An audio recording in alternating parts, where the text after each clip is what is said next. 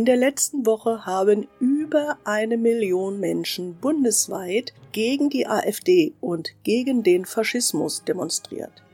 Und weiterhin protestieren täglich tausende Menschen gegen rassistische Hetze und Rechtsextremismus. Zusätzlich begingen wir am 27. Januar den Holocaust-Gedenktag. Deshalb habe ich heute eine ganz besondere und ganz besonders starke Frau ausgewählt obwohl sie heute nicht Geburtstag hat und mit ihren 102 Jahren auch noch quicklebendig ist. Margot Friedländer, eine der wenigen Zeitzeuginnen, die den Holocaust überlebten. Am 5. November 1921 kam sie in Berlin als Tochter einer jüdischen Kaufmannsfamilie zur Welt. Vier Jahre später wurde ihr Bruder Ralf geboren. Margot verlebte eine glückliche Kindheit bis die Nazis an die Macht kamen. Die Zeit wurde für jüdische Menschen immer schlimmer. Sie durften nicht mehr in öffentlichen Anlagen spazieren, nicht in Schwimmbäder oder Sportvereine gehen. Auch durften sie weder Kino noch Theater besuchen. Nachdem Margots Eltern sich 1937 trennten, lebte sie mit ihrer Mutter und ihrem jüngeren Bruder in Berlin-Kreuzberg. Wegen der für Juden bedrohlichen politischen Verhältnisse wollte die Familie in die USA emigrieren, bekamen aber keine Einreiseerlaubnis. Nach der Reichspogromnacht am 9. November 1938 ging der Vater nach Belgien. Dort wurde er von Nazischergen gefasst, nach Auschwitz gebracht und ermordet. Margot Friedländer ist 21 Jahre alt, als sie mit ihrer Mutter und ihrem Bruder Ralf fliehen will. Kurz vor dem gemeinsamen Treffen zur Flucht holt die Gestapo ihren Bruder ab. Weil die Mutter mit ihrem Sohn mitgehen will, hinterlässt sie heimlich bei der Nachbarin eine Handtasche für Margot. Darin befindet sich ein Adressbuch, ihre Bernsteinkette und eine Notiz. Darauf stand, ich habe mich entschlossen, mit Ralf zu gehen, wohin immer das auch sein mag. Versuche dein Leben zu machen. Erst viele Jahre später erfährt Margot Friedländer, dass beide in Auschwitz vergast wurden.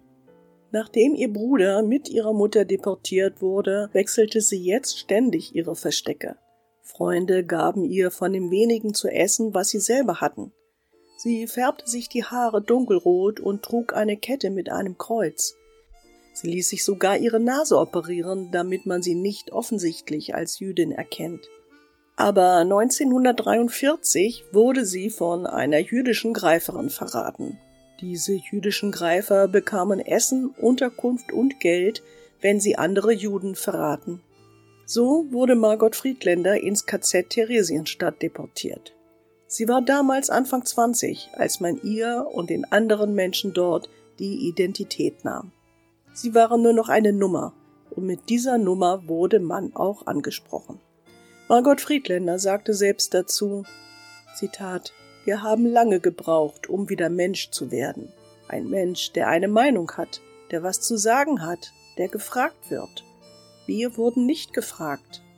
Nur knapp entging sie dem Tod und überlebte die Shoah als einzige ihrer ganzen Familie.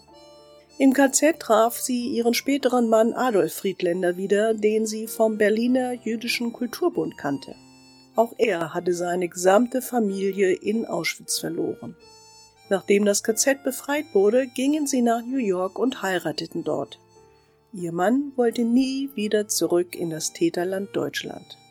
So kehrte Margot Friedländer erst mit 88 Jahren nach dem Tod ihres Mannes zurück nach Berlin.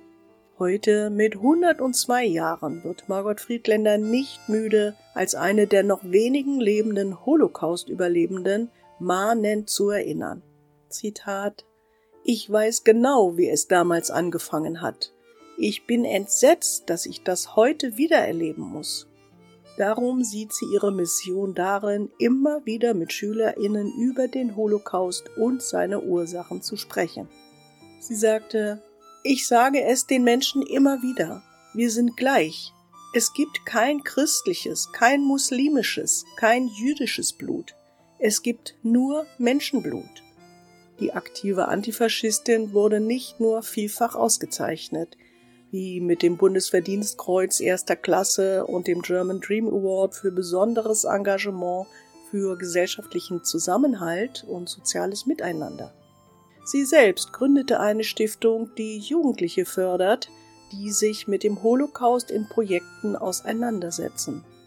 Ziel ist es, junge Menschen zu unterstützen, die sich gegen Antisemitismus, Rassismus, Antiziganismus sowie Ausgrenzung einsetzen, die sich für Freiheit und Demokratie und eine pluralistische Migrationsgesellschaft einsetzen. Ihre Worte dazu Ihr müsst die Zweitzeugen sein, die wir nicht mehr lange sein können. Seid vorsichtig, lasst euch nichts einreden. Seid wachsam, seid Menschen.